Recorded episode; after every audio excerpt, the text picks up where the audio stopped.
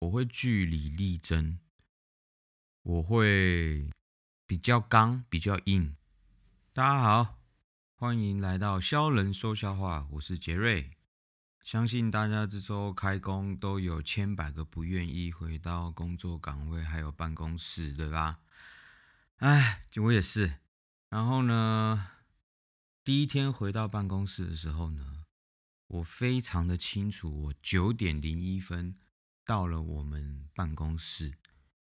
正常来说，我们总经理都会在办公室派发这个开工的红包，大家都会拿到这个开工的红包。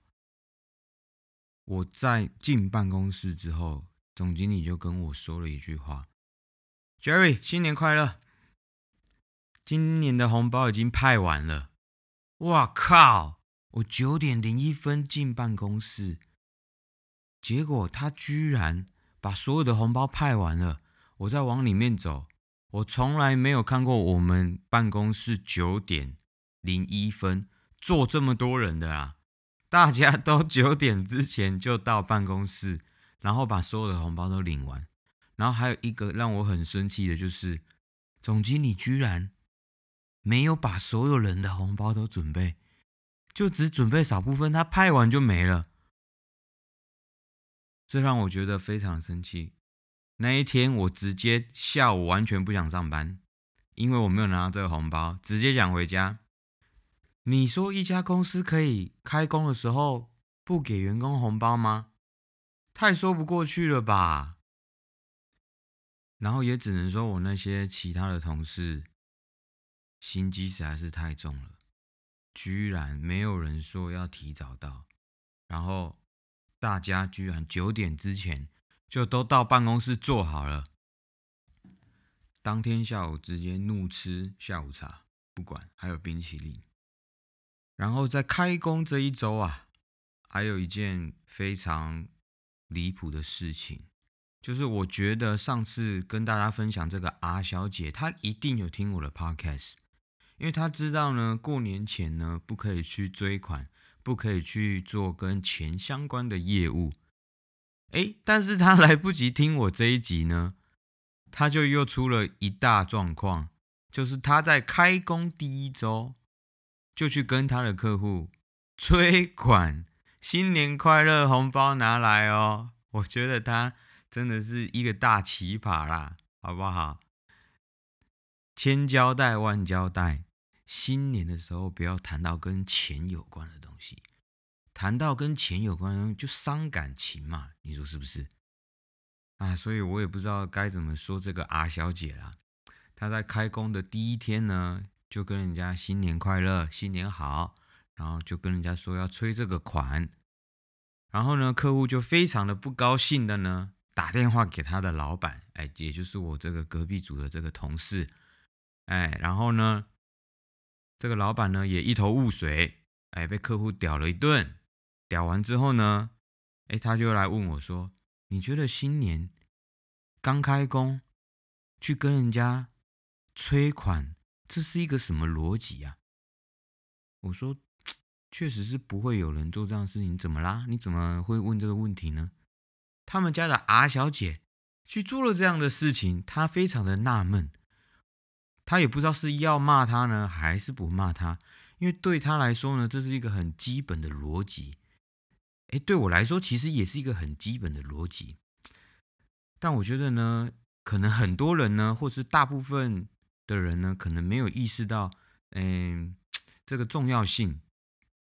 所以呢，我在这边又在跟大家提醒一下，开工的时候啊，千万不要跟大家做一些有相关、有有跟钱有关的呃业务上的往来啊，好吧？除非你是要给人家发红包，哎，发给我，那我会跟你说恭喜发财啊，红包，哎，谢谢你哦，谢谢。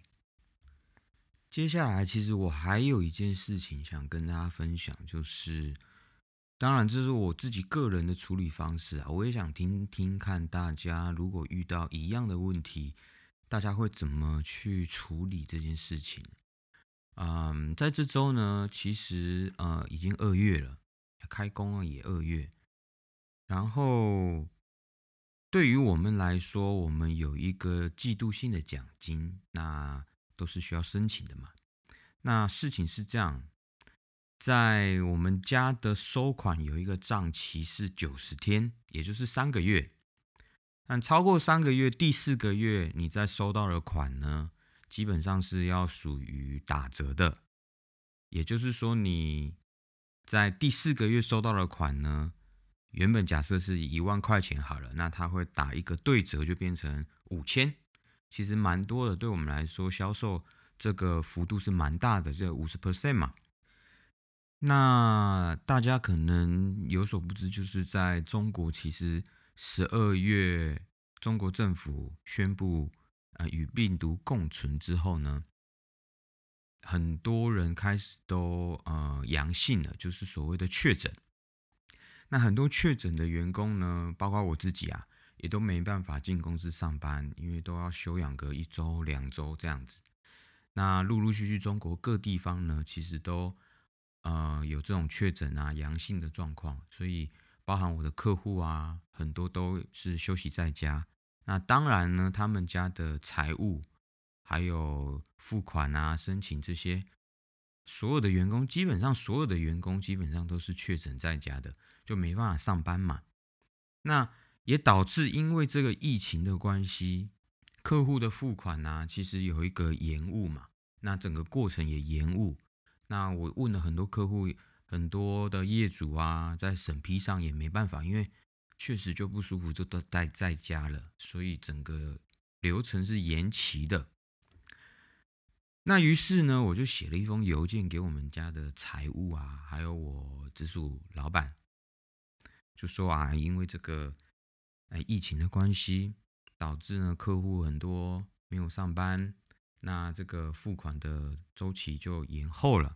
那我能不能在这里申请，就是我们家的账款在第四个月的时候，哎，不要打折？OK。那我收到我老板的回复是，哎，他觉得没问题。那问一下财务这边是怎么样的状况？那财务这边也回复了邮件，是说，呃，他基本上没什么问题，但是我们本来就一个条款，就是说延误的。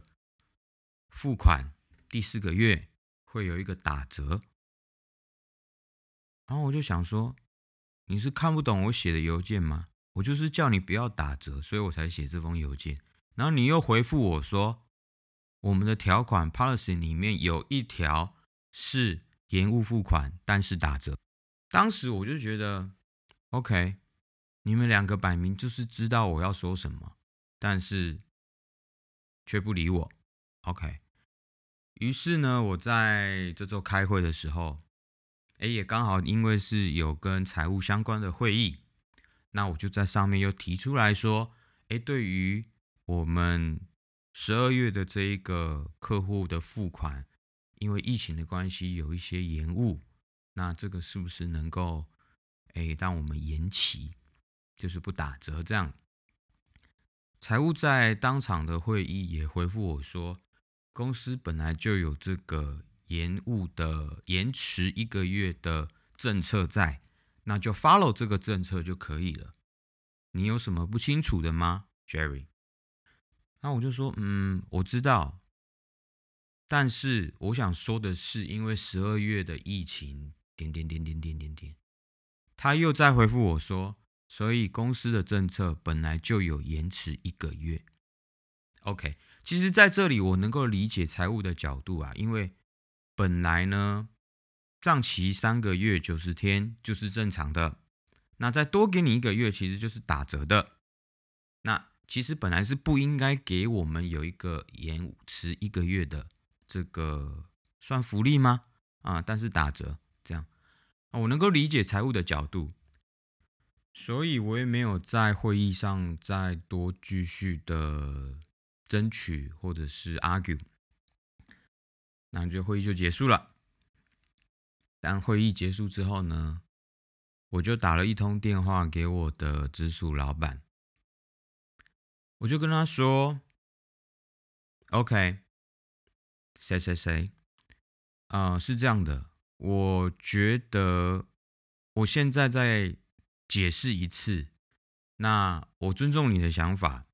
如果你跟我说，OK，只能 follow 就是公司的政策，就是只能遵从公司的财务政策，那我就当我最后一次跟你解释。好，然后我就再解释一次给他听。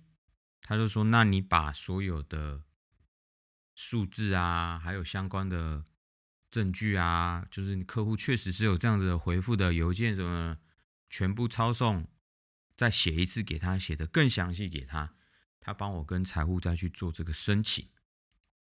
OK，当然，我觉得本来他就应该要帮我们去做申请，就算是我，我下面的 member 有这样子的要求给我的时候，当然是我去争取这样子的东西。所以我觉得理当他应该帮我去做这个争取，而不是我自己去做这个争取。所以于于是我又写了一封邮件给他。那我邮件的内容呢，就写的更详细。内容是，我知道公司有一条政策是什么什么什么延迟付款，这也就是我为什么特别写这封邮件申请的原因，是希望不要有任何 bonus 的折扣在。然而，我的附件里面你可以看到什么什么什么差距了多少。然后什么什么什么客户的回复，这些对谈当中都可以知道，客户是没有办法做这个审批的流程的，也就是没有办法付款。最后我就在邮件就说，哦，我再一次强调，当然口气可能会让有一点重，但是我想强调就是说，这个疫情呢是非人为因素、不可控的因素在，而导致这个月份。嗯，没有办法付款的客户很多。我其实想表达是这样，OK。最后当然还是说期待你的回复啊，拜拜拜拜。然后我的老板呢，隔一天之后他打电话给我，他说：“嗯，我知道你的个性是这样，Jerry，但你必须知道，有时候你不要这么硬。”他觉得我的这封邮件写的太硬了，我自己个人觉得其实没有，我只是想强调，就是说这本来就是我的权利，就应该要得到的东西。我们公司可能很多同事遇到一样的状况，会选择就是默不吭声，但我的个性可能就是这样，我会据理力争。我会比较刚，比较硬。如果今天是我的 member 遇到一样的状况，我一样也会帮他们据理力争，争取他们本来就该有的。So，所以我不知道大家遇到这样的状况的时候是鼻子摸摸，哎，懒趴等就算了，还是说大家会？像我一样去争取你自己该有的，甚至是不惜跟你的部门或你的直属老板去去争吵。我我也觉得不应该算是争吵，可能我的态度跟语气让人家觉得是在争吵，但其实不是。我觉得就是事归事，人对人嘛。之后呢，我也跟我的老板打了一个电话，就说。其实我一开始打电话给你的时候呢，我跟你说，我再解释一次。其实我只是想要尊重你，让你知道，如果你让我 follow 这个条款的话，那 OK，我会就安静，我就不我就不争取了，因为我觉得这个是你需要帮我争取的。啊，这是第一通电话。那第二通邮件。我发出去的时候呢，其实我想表达的是说，你们明明就知道我想要表达的是什么意思，但你们选择选择性的理解我邮件的申请，跟我想阐述的东西，那我只能再次强调嘛，我再一次强调为什么原因，还有我的解决方式，能不能？and 申请对吧？那你觉得我刚？你觉得我硬？我觉得不是。靠腰不小心又往心灵鸡汤去了。反正就是哈，我的钱就是要给我啦，不要 A 我的钱呐，不然哈，我跟你讲，我这个月就不上班。跟你说，在那边逼逼歪歪的，我今年就直接给他放掉。我跟你讲，我今年直接躺平，直接回台湾度假。OK，这集就是这样子，大家拜。